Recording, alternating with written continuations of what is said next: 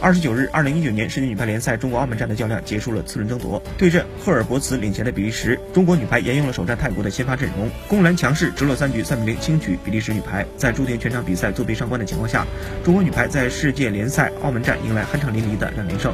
林颖首发打满全场，得到十五分球，一传到位的时候，林颖的四号位平拉开，几乎百发百中，成功率颇高。